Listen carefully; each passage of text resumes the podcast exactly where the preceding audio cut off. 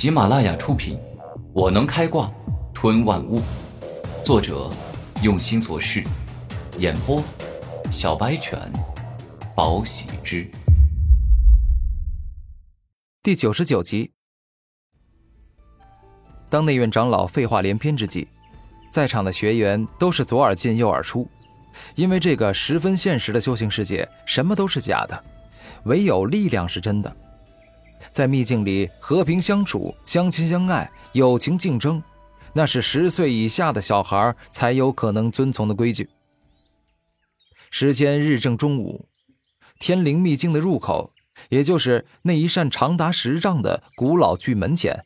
有着漩涡般不停旋转的防御罩保护。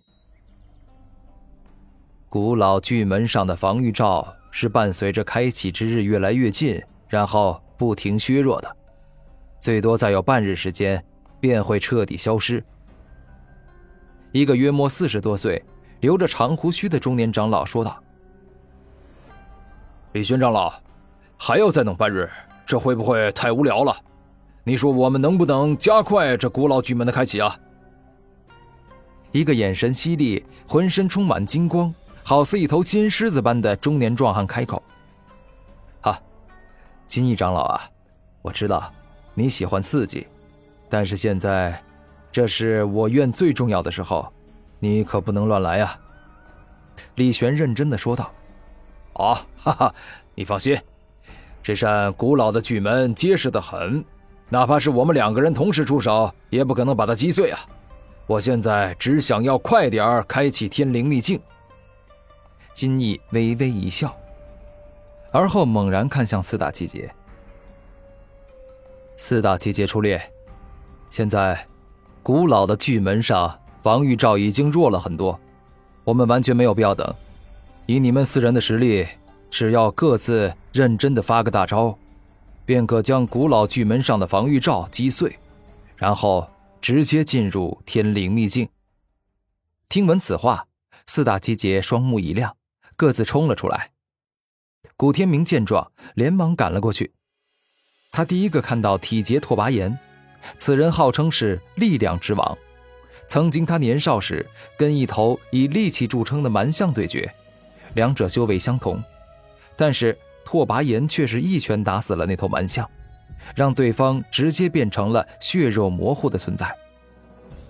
拓跋炎的长相并不出众，但是面孔棱角分明，双目炯炯有神，如同一个战士一样。而此刻，他体内的血气不断的翻涌，宛若一头绝世凶兽般可怕。古天明第二个看向童杰宇文富，对方拥有两只青紫色的。紫幻瞳，紫色的幻瞳可以轻易将敌人带入虚幻世界，而青色的灵瞳则是能够提升与增幅所有蕴含灵力的攻击。与拓跋炎不同，宇文富很帅，一袭古式长袍穿在英俊潇洒、英姿不凡的他身上，更是显得他超凡脱俗，犹如人中之龙。古天明第三个看到媚姐胡媚儿。对方是天生的魅惑之体，光论战斗力，他可能逊色于其他三姐，但战斗力并不等同于实力。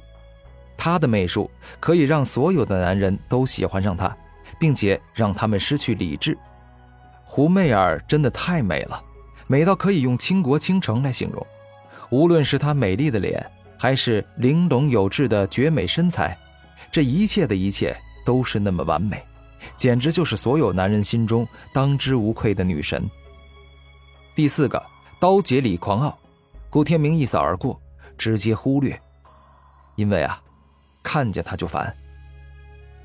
一瞬间，看见四大奇杰同时出场，在场的所有人都感觉到沸腾。体杰拓跋炎那就是个怪物，没有人知道他的力量究竟有多强，但是我知道啊，他的武魂是山岭巨人。可脱山而起，借助大地的无穷之力。啊，同杰宇文富，此人是最全能的，攻击术、防御术、辅助术，还有什么精神幻术，无一不精的。幻术与灵童齐出，宛若天地翻覆，可怕到了极致。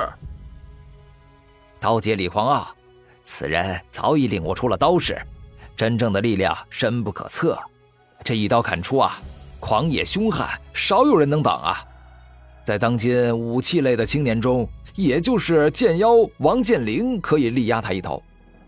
啊，对呀对呀，呃，还有这个媚洁胡媚儿，她就是我心中最美的女神。她一笑倾城，二笑倾国，三笑倾世。哈哈哈！为了她，就算让我死，那我也是绝对无悔这一生啊！啊，没错没错，牡丹花下死，做鬼也风流啊！只要小妹学姐肯走过来说爱我，那我现在就肯为她而死。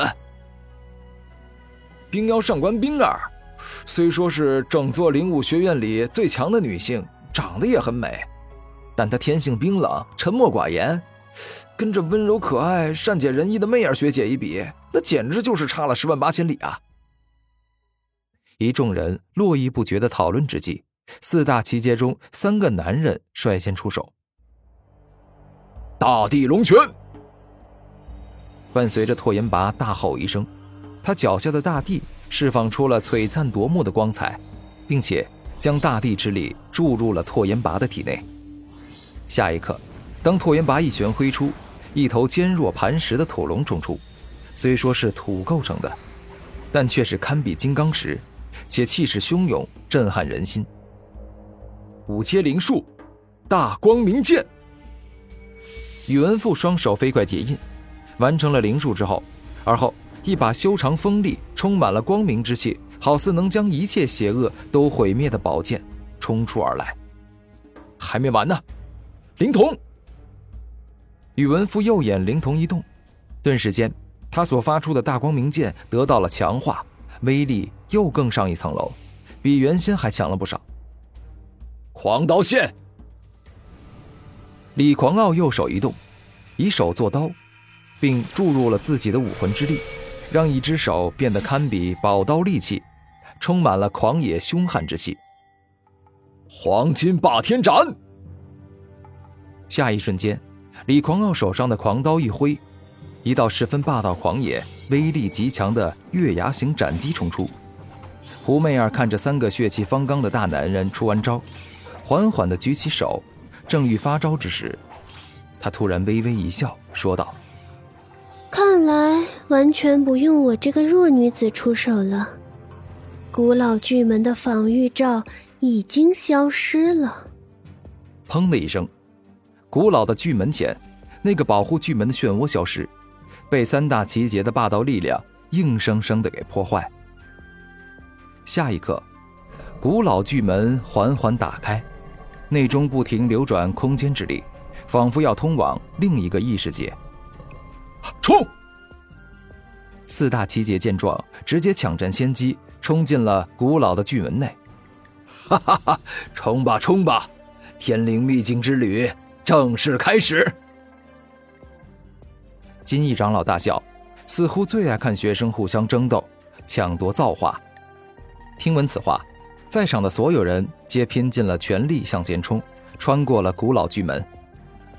看着所有人都冲进去，李玄忍不住说道：“哈，再跟他们相见时，应该是大半年以后了。希望所有人都能够得到属于自己的机缘与造化，各自成长变强啊！”